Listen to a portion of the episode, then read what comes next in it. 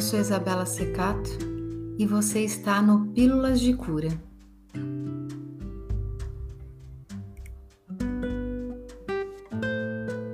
Para começar esse episódio, faça uma respiração profunda.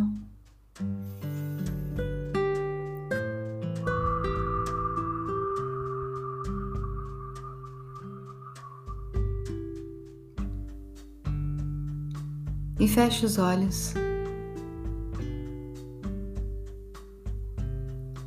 O monge e a vaquinha.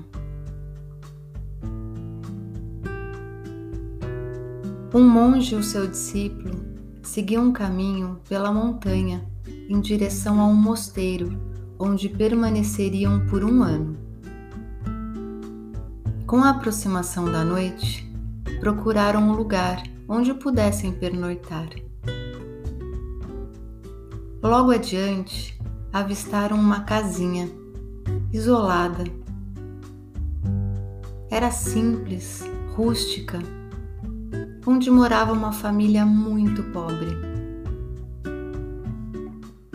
O monge pediu à família um quarto onde pudessem dormir e seguir viagem na manhã seguinte. O dono da casa, muito solícito, ofereceu um pequeno quarto disponível, mas se desculpou por não ter cama nem nenhum tipo de conforto era apenas um chão forrado de palha. O monge disse que só aquilo já estava ótimo.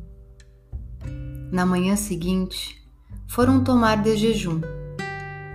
À mesa havia apenas um pouco de leite, queijo e um mingau ralo. Novamente, o dono da casa se desculpou por não poder oferecer uma refeição melhor e o monge respondeu dizendo que para eles aquilo era o bastante.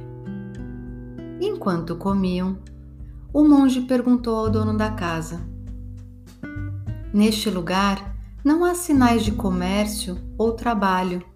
De onde vocês tiram o sustento?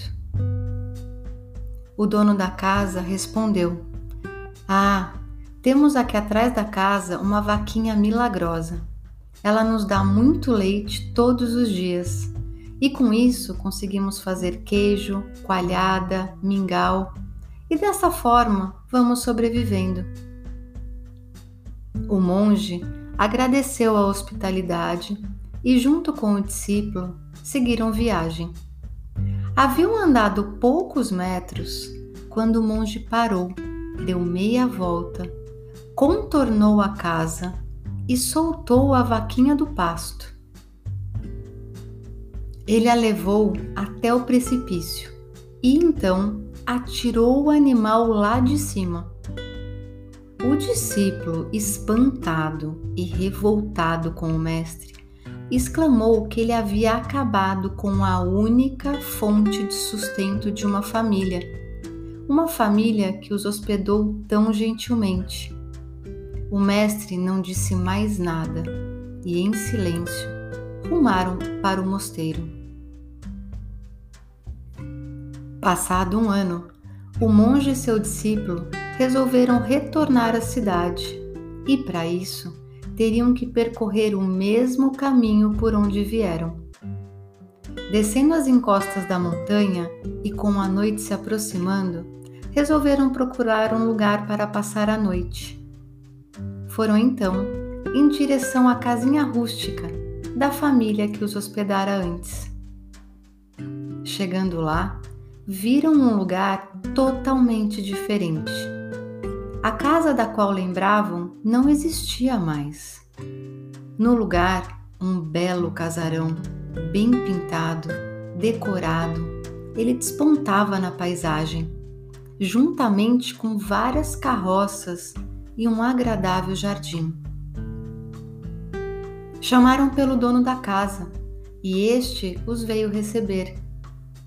Era o mesmo homem de antes, porém estava mais bem nutrido, feliz, e as suas roupas não eram trapos de antes. Acolheu os monges com um largo sorriso e ofereceu-lhes um quarto, que desta vez era maior, mobiliado, com duas camas confortáveis. Pela manhã, no café, serviram suco, frutas, pães, queijo, ovos, várias guloseimas. Enquanto comiam, o monge perguntou ao dono da casa: Neste lugar não há sinais de comércio ou trabalho. De onde vocês tiram o seu sustento? E ele respondeu: Ah, aconteceu uma tragédia conosco há um ano atrás. Nossa vaquinha leiteira, única fonte de sustento da família, se soltou do pasto e caiu no precipício. Entramos em grande aflição e nos vimos obrigados a procurar outras formas de nos manter. Assim, aprendemos a plantar e cultivar diversas frutas, hortaliças, começamos a fazer produtos próprios e comercializá-los lá na cidade. Assim, graças à perda da nossa vaquinha, hoje temos uma vida muito melhor do que antes.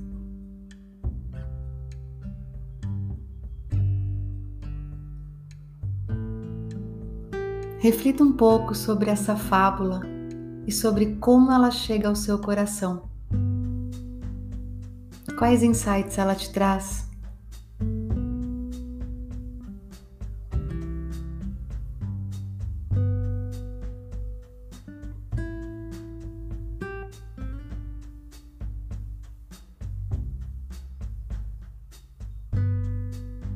Para mim, é uma história de desapego, de superação, de partir para ação. Adoraria depois ouvir o que você achou. E agora, para encerrar esse episódio, faça uma respiração profunda.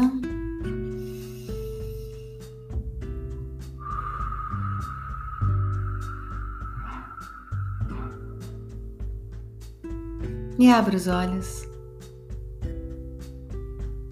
Com a minha gratidão e a minha presença, nos encontramos no próximo episódio.